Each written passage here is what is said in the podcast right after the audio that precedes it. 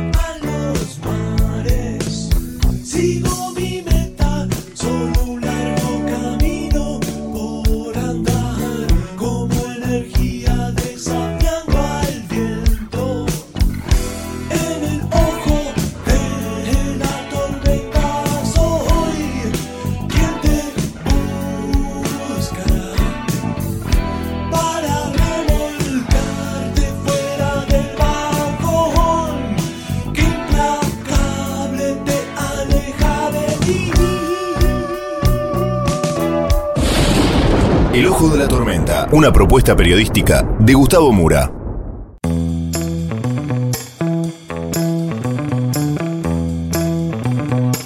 Bienvenidos al Ojo de la Tormenta. El episodio de hoy buscan evitar una tercera guerra mundial. Vamos entonces con los temas del día de hoy en este breve sumario.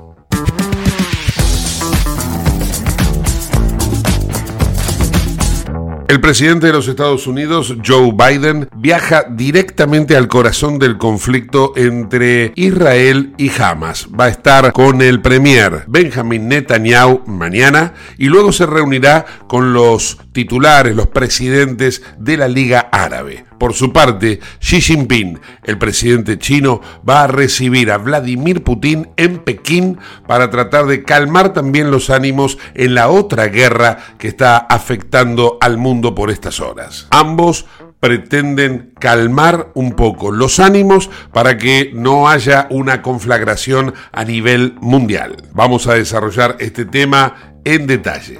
Por otra parte, en la Argentina, los candidatos están en la recta final para las elecciones del domingo. Ayer cerraron sus campañas Juntos por el Cambio y La Libertad Avanza. Hoy, 17 de octubre, cierra Unión por la Patria. En tanto, la Argentina está cada vez más desabastecida. Hay una economía en stand-by a la espera del resultado del domingo. Stock de insumos, falta de precios, un dólar que arrancó en 960 y cierra en 985. Y todos los esfuerzos del Ministerio de Economía para que no supere los mil pesos y vuelva otra vez a los cuatro dígitos. Las chicanas de las fuerzas políticas están a la orden del día y vamos a dar detalle también de lo que ha pasado con la tarifa del transporte. Todo esto y mucho más en el ojo de la tormenta.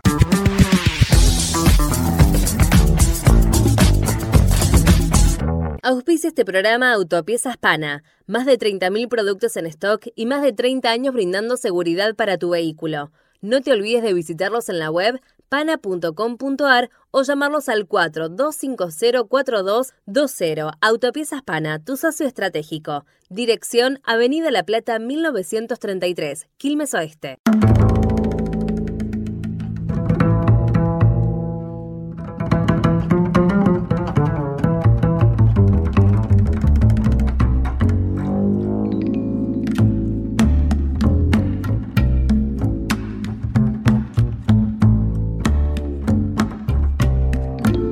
Mientras muchas personas están ensimismadas en sus cuestiones diarias, algunos están con el Mundial de Rugby, otros con el partido de la selección argentina, las elecciones del próximo domingo en nuestro país, bueno, en definitiva, hay un montón de temas por cerrar. El mundo está tal vez viviendo en estas horas momentos de incertidumbre. En las próximas horas va a llegar a Israel el presidente de los Estados Unidos, Joe Biden. Biden se precipita a ir a esta convulsionada región, va a ir primero a Israel, luego va a ir a Jordania, en donde también va a tener reuniones de alto nivel con todo lo que es la Liga Árabe, pero fundamentalmente va a tratar de ponerle un cierto límite dentro del razonamiento que puede dejarle Israel a la ofensiva terrestre que tiene planificado el gobierno de Benjamín Netanyahu sobre los territorios de la franja de Gaza. Más allá de esta cuestión, que es donde todo el mundo hace foco, hay otra que preocupa más a Estados Unidos, y es la de que intervenga en el conflicto Irán. Irán que al mismo tiempo también tiene miedo de que lo lleven a estar adentro de esa, eh, de esa disputa, de esa pelea, hay toda una incertidumbre acerca de qué pasaría en el tablero ya de por sí siempre muy quebradizo que plantea Oriente Medio, el caso de que Irán sea finalmente llevado a la guerra que Israel libra contra Hamas. ¿Y por qué es importante esto? Porque, bueno, Israel tiene tal vez 20 o 30 veces más poderío nuclear que Irán. Irán se va a defender, Israel va a demolerlo, va a destruirlo. Y habrá que ver qué hace en tal caso. Siempre estamos hablando dentro de la hipótesis de que lo eh, lleven a Irán a esta encerrona. ¿Qué hará el mundo árabe? Que está dividido entre las simpatías hacia Irán y los acuerdos de paz que tiene firmado con Israel. Entonces, esto es todo un tema para lo que sería el escenario bélico. Ahora, dejando de lado el escenario bélico, que ya de por sí implica muchísimo, vidas humanas, geopolítica, hay que entrar en lo que pasaría en el eventual caso de que eso se desate, porque de acuerdo a muchos expertos, y acá dejamos de lado lo bélico, insisto, pasamos a lo económico, a lo financiero, muchos que están vinculados a las empresas visualizan desde su perspectiva qué es lo que va a pasar, qué es lo que va a ocurrir, porque analizan, tenemos una guerra entre Ucrania y Rusia, ahora llega la de Israel y Hamas, ¿cuál va a ser la próxima? Observan con mucho detenimiento que en enero del año que viene hay elecciones presidenciales en Taiwán. Se preguntan si Estados Unidos y China no podrían también entrar en un escenario bélico y entonces aparecen declaraciones como las de el inversor Ray Dalio que dijo las posibilidades de una guerra mundial aumentaron al 50%. También lo sostiene Jamie Dimon, que es eh, el CEO de JP Morgan, dijo que este puede ser el momento más peligroso que el mundo haya vivido en décadas. Lo de Ray Dalio, que es el fundador de Bridgewater Associates, bueno, es un multimillonario inversor y la consultora que dirige eh, influye muchísimo en los mercados, puede hacer retraer a los inversores y esto va a derivar en situaciones que realmente se plantean como los tres escenarios. Mientras crece el temor de que la tensión en Oriente Medio vaya a más, sin olvidar esa amenaza de guerra que acabo de describir, más lo que ya se supone la guerra entre Ucrania y Rusia, estos expertos, sumados a otros más, se muestran proclives a que haya prudencia a la hora de invertir. Entonces, las bolsas terminan sin fuerza, sin ganas de subir, de tener compras. Todo el mundo se va a, a, poner en una situación de espera. Y entonces ahí es donde surgen estos, insisto, tres escenarios.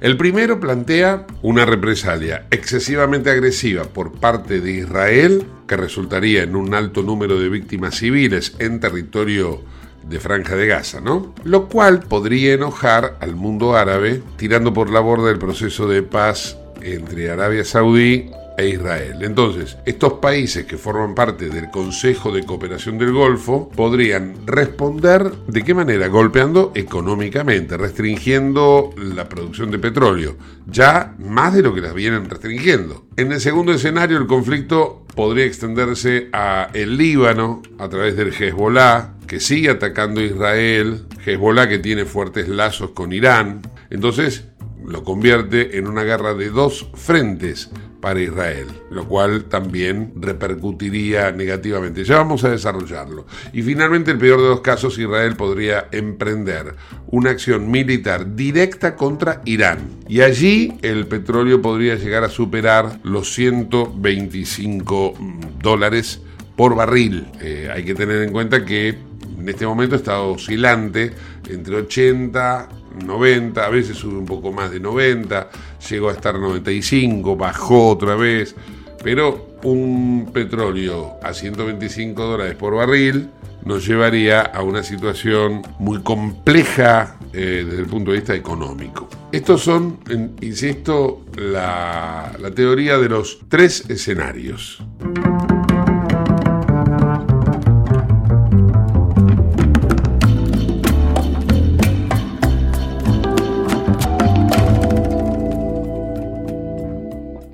Comunicate con nosotros al 11 59 65 2020, el WhatsApp de Late.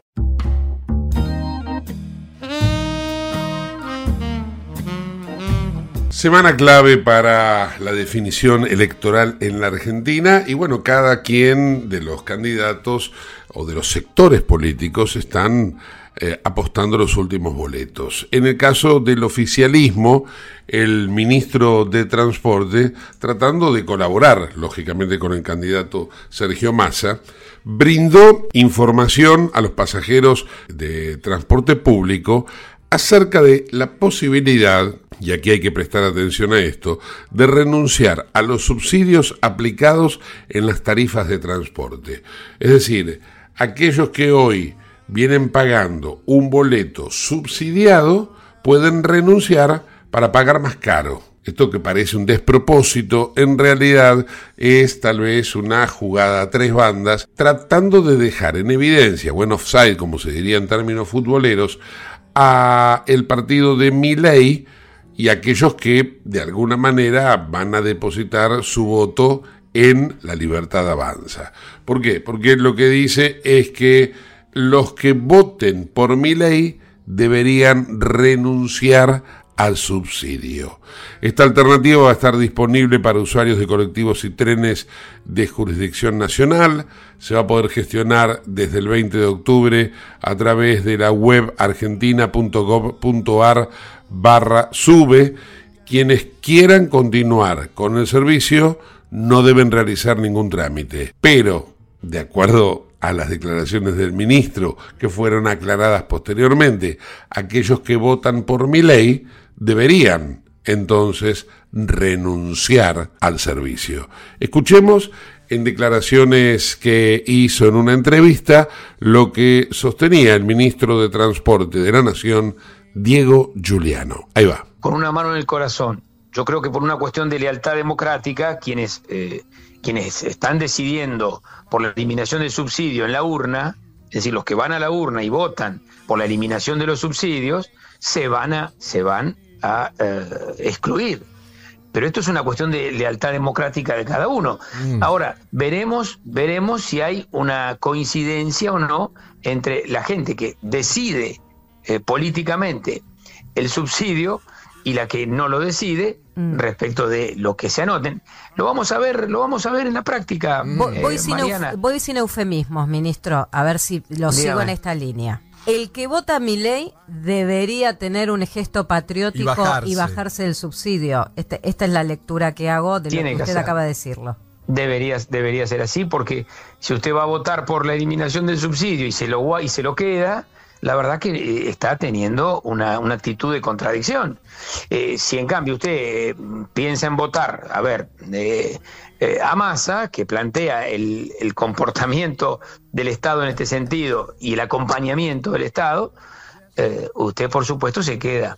A las declaraciones de Juliano le respondió el candidato a jefe de gobierno de la Libertad Avanza, Ramiro Marra quien de alguna manera considera que están discriminando por el voto a los ciudadanos. Y esto es lo que Marra, que está dentro de la estructura de mi ley, le respondió al ministro también en una entrevista eh, radial en este caso. Ahí va, escuchemos. Este acto del populismo barato que quieren hacer me parece patético. A tan pocos días de una elección. Siguen jugando con nuestra plata para hacer política. aparte, ¿quién va a decir, che, yo voté a uno, sacame el subsidio? Es, es algo medio raro. No, no, tiene, no, no, tiene, no, no, tiene, no tiene que pasar eso. O sea, cada uno toma sus decisiones mucho más allá de a quién vota o deja de votar. Están discriminando por el voto. Lo están discriminando, Y por supuesto. O sea, están poniendo condicionamientos. ¿Qué, qué es lo que, lo que quieren hacer? Hay que gobernar para todos, para que te voten a favor y que te voten en contra, ¿no? Por supuesto, por supuesto, es una falta de responsabilidad y aparte dejan en evidencia que el pasaje de, colectivo, de tren, no vale lo que vale. ¿Quién está pagando la diferencia? Por eso, Ramiro, para ustedes... Nosotros no no ellos. Nosotros o la emisión monetaria que genera pobreza.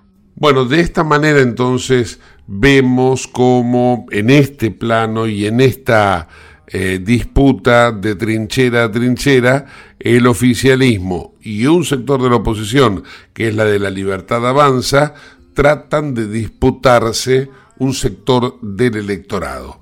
En el otro plano se encuentra eh, Juntos por el Cambio con Patricia Bullrich, que no deja de agradecer a los usuarios de redes sociales por la participación desde su punto de vista ciudadana y la colaboración que están haciendo con su movimiento.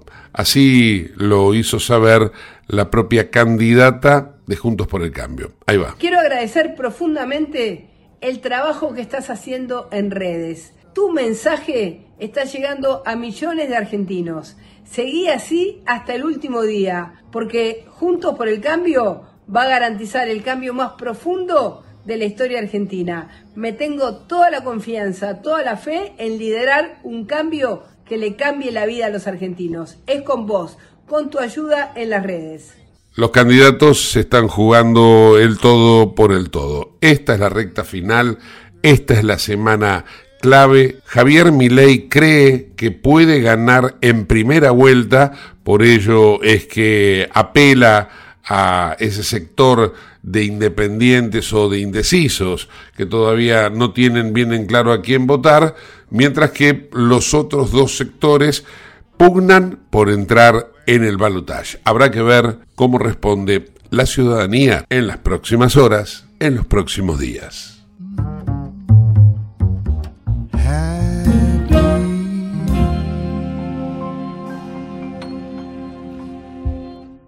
En Lubestop Banfield te revisamos el auto y le hacemos el cambio de aceite y filtros en media hora. Lubestop Banfield es un lubricentro integral donde también podés cambiar las pastillas de freno de tu vehículo. Lubestop está en el SINA 471 Banfield. Y si no podés traer el auto, te hacemos el servicio a domicilio. Instagram y Facebook, Lubestop Banfield. Ahora vamos a hacer una breve pausa y continuamos con el ojo de la tormenta. No te vayas. En el ojo de la tormenta yace un niño asustado.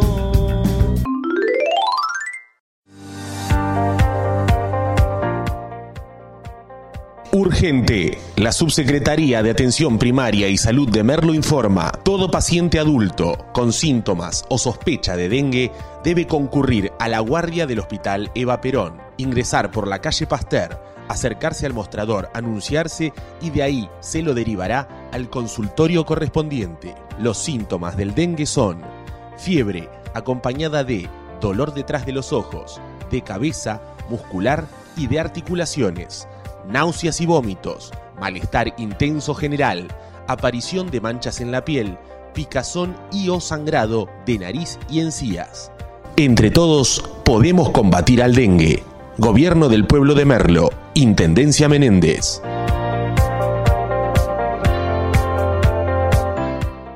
En Lanús tenemos actitud verde. Estamos recuperando 25 plazas y parques del municipio, con nuevos espacios verdes, estaciones de juegos para chicos y mayor seguridad para nuestros vecinos. Informate en lanús.gov.ar. Lanús nos une.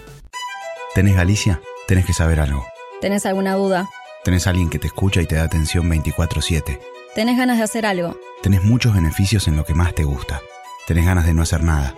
Tenés una app para hacer todo desde el celular sin moverte del sillón de tu casa. Tenés, todo para vivir un día a día mejor. Tenés Galicia. Tenés Galicia.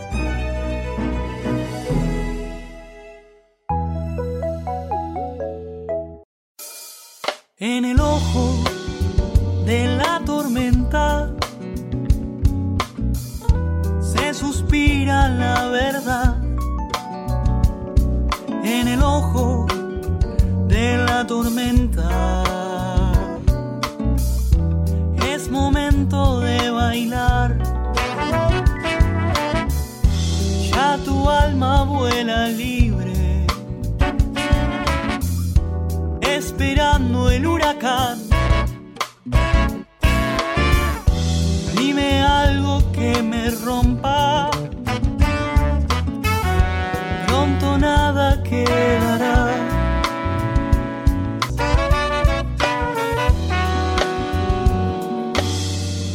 Auspicia este programa CRIBE. CRIBE es un centro de rehabilitación integral que está ubicado en Villa Ballester, provincia de Buenos Aires, certificados con normas de calidad ISOIRAM. El centro CRIBE ofrece, entre otras terapias, tratamiento de rehabilitación por ozono. La página web es www.cribe.com.ar, sino en facebook.com barra cribecom. CRIBE queda en Independencia 5182 Villa Ballester. Los teléfonos 4768-6774 o 4767-6296. Centro de Rehabilitación Integral Belepoc.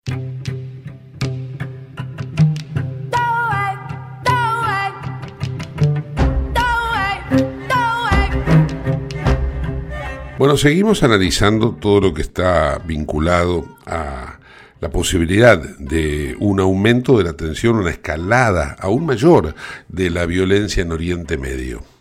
Como ya les he informado, el miércoles va a viajar, es decir, mañana, va a viajar Joe Biden a Israel, pero también en las próximas horas es esperada una visita de Vladimir Putin a Pekín. Esto se mm, articula con lo que mencionábamos en el bloque anterior acerca de la posibilidad de que a partir del año próximo eh, también se generalice un conflicto entre los dos ejes. Por un lado, vamos a tener entonces un eje conformado por China, Rusia, eventualmente Irán, Siria, esa, esa, esa parte de lo que Estados Unidos denomina el eje del mal, ¿no? Corea del Norte, que empiezan a alinearse, a asociarse unos con otros, y del otro lado Occidente. Del otro lado se encuentra Estados Unidos, Israel, como tal vez pongámoslo en términos amigos y enemigos, como enemigos más visibles del islamismo mm, violento, pero que asociado a una solidaridad del mundo árabe junto con una necesidad eh, de la estrategia geopolítica, intereses comerciales, y todo lo que se les pueda llegar a ocurrir de por medio, entonces conformarían estos dos grandes bloques. Allí también, junto a Estados Unidos e Israel, se encontraría, porque así lo indica la fuerza de la naturaleza, la OTAN. Y entonces restaría saber eh, qué pasa con el resto del mundo. Detrás de la OTAN, arrastrado por la OTAN, va Australia, si se quiere. Habrá que ver qué ocurre con la India, Sudáfrica, Brasil, que están en el BRICS junto a Rusia, la Argentina, que nunca tiene una posición eh, formada, bien clara, acerca de qué rumbo seguir, Latinoamérica toda. Bueno, esto es lo que tal como veníamos diciendo, algunos consideran ese 50% de probabilidad de que se desate una tercera guerra global o una tercera guerra mundial. Estamos lejos y estamos a un 50%. Esta es una realidad irrefutable. Por este motivo es que empiezan a moverse las eh, usinas diplomáticas para tratar de calmar las aguas. Eh, la reunión de Putin en Pekín con Xi Jinping no es a instancias de Putin, precisamente es a instancias de Xi Jinping para calmar eh, y tratar de contener al presidente ruso, que muchos consideran que se encuentra detrás también, junto con Irán, del financiamiento para que Hamas hiciera lo que hizo en Israel. Eh, hay quienes sostienen que eh, a Hamas se le fue la mano y que esto puso en aprietos tanto a Israel, perdón, a Irán como a Rusia. Y esto es el punto en el cual se encuentra todo ese análisis. Insisto, Biden el miércoles con Israel, luego en Jordania con la Liga Árabe y Xi Jinping con Rusia conteniendo de alguna manera ese frente, ese cuadro de situación. Para Ucrania lo contiene Europa y bueno, y habrá que ver qué pasa entonces eh, en cuanto a los escenarios de los cuales veníamos hablando. Y vamos entonces a desarrollar esta idea porque esta, esta situación, este panorama complejo y dinámico, con muchos actores externos, es un polvorín donde se lanzan permanentemente fósforos. El acuerdo de paz histórico entre Arabia Saudita e Israel y la garantía de defensa de Estados Unidos, al menos por ahora, pasó a la historia. Porque bueno, está todo muy sensible y los corredores comerciales que entonces que se habían establecido, que se habían proyectado, en donde, bueno, cada uno tenía un negocio por delante, que eran, por ejemplo, India, como les decía también, eh, y Europa, bueno, mm, se interrumpió por ahora. Eh, se culpa a Irán por haber ayudado a planificar y financiar el ataque del 7 de octubre. Y hay que tener en cuenta entonces que se habla del 7 de octubre ya como se habló en algún momento del 11 de septiembre. ¿Y qué significado se le asigna a eso? Bueno, que si el 11 de septiembre fue la, el inicio de la eh, aniquilación en ese momento de lo que era el terrorismo más, este, más, feroz contra Estados Unidos, y aquí me refiero al Al Qaeda de Bin Laden, bueno, ahora también se le está asignando la misma importancia o, tal vez la misma característica. Entonces, eh, tal vez muchos consideren que este 7 de octubre va a ser una búsqueda para exterminar a Hamas de la faz de la tierra. Eh, Estados Unidos apoya esta posibilidad junto con Gran Bretaña, pero no así, eh, como les decía, eh, Rusia y China. Entonces hay que ver cómo se homologan estas eh, dos ideas. Entonces, teniendo en cuenta la posibilidad del impacto que les hablaba recién de los tres escenarios de guerra, va a haber un efecto directo en el plano alimentario y lo que sería lo agrícola. ¿Por qué? Porque Israel es un importante productor y exportador de potasa y fósforo. No todo el mundo sabe lo que es potasa. La potasa es eh, el muriato de potasa, es una sal rica en potasio que se utiliza como fertilizante para mejorar la calidad y el rendimiento de la producción agrícola. Bueno, en el año 2022 Israel exportó el 6% de la potasa del mundo y el 8% de los fertilizantes fosfatados. Eso va a tener un impacto negativo en el plano agrícola. Luego tenemos la situación en el Líbano, en donde a través del Líbano Oriente Medio y África del Norte exportan muchos fertilizantes y de esta manera entonces, bueno, podría influir negativamente en lo mismo que decíamos recién. Otro de los eh, mercados que se verían afectados es el de los fertilizantes nitrogenados, que provienen de países como Qatar, Arabia Saudita, Egipto, Oman, Argelia, donde se concentra más del 25% de las exportaciones mundiales de fertilizantes mixtos. Y esto entonces también implicaría y daría un impacto muy fuerte en el aumento de costos de producción y suministro global de fertilizantes en lo que es el plano agrícola. A ello se le suma el faltante de fertilizantes que aportan naturalmente y que aportaba siempre Rusia por la guerra que está eh, llevando a cabo Rusia con Ucrania. De esta manera entonces es como el mercado, el mercado se entiende las bolsas, están visualizando que la segunda guerra, esta, la de Israel con Hamas, podría derivar en una situación altamente explosiva para lo que es el comercio mundial, independientemente de la cuestión bélica. Estos son datos que empiezan a tenerse muy en cuenta y que pueden incidir directamente en la posibilidad de encontrar más rápido una solución pacífica a esta guerra que se está librando por estas horas.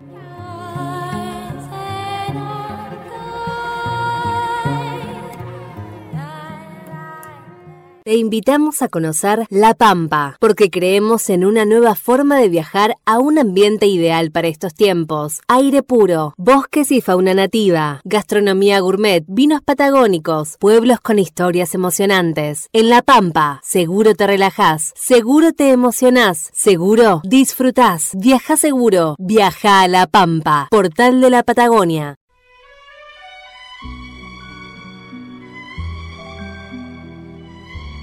Para cerrar, un tema que habíamos prometido la semana pasada en ocasión del lanzamiento del nuevo CD o el nuevo sello de Bad Bunny.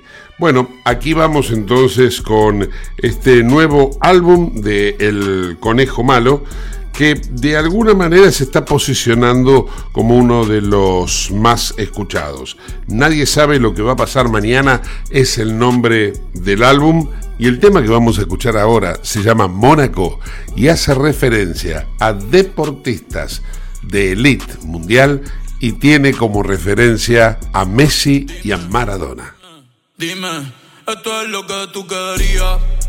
Yo soy fino, esto es trap de galería.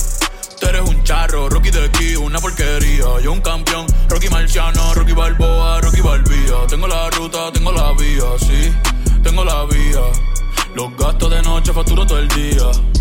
Tanta plata que, que me gusta que me chapen. Por eso le meto a tetas al pía. Ustedes no saben lo que es estar en alta mar cuando siento cuero.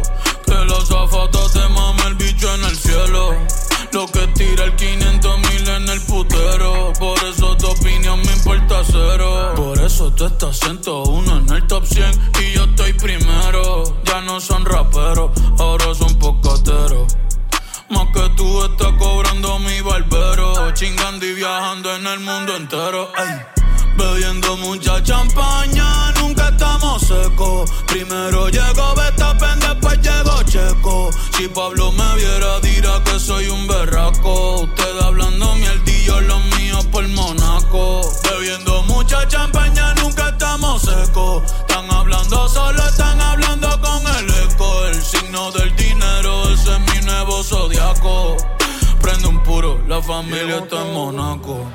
J'avais 20 ans, je caressais le temps et jouais de la vie comme on joue de l'amour et je vivais la nuit sans compter sur mes jours qui fuyaient dans le temps. Créeme, los carros de F1 son más rápidos en persona. Sofía Vergara es linda, pero es más linda en persona. Lo que tú hagas a mí no me impresiona. Es como meter un gol después de Messi Maradona. A ti no te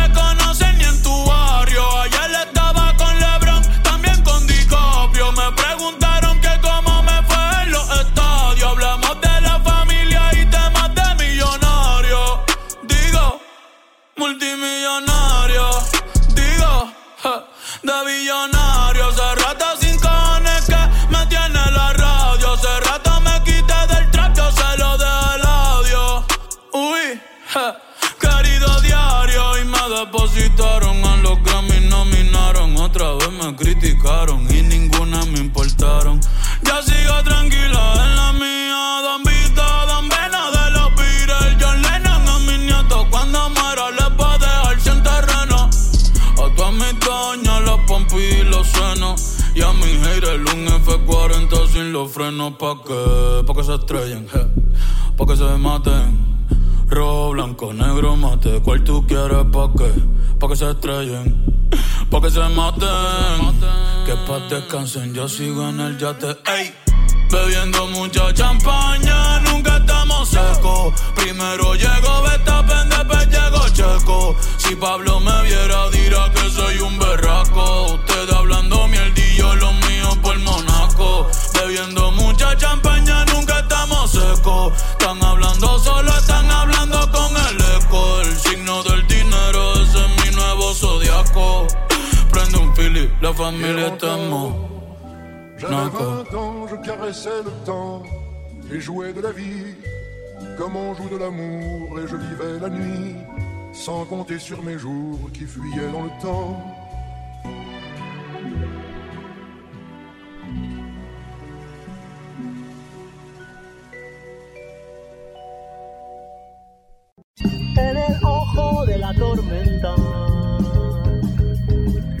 Yace un niño asustado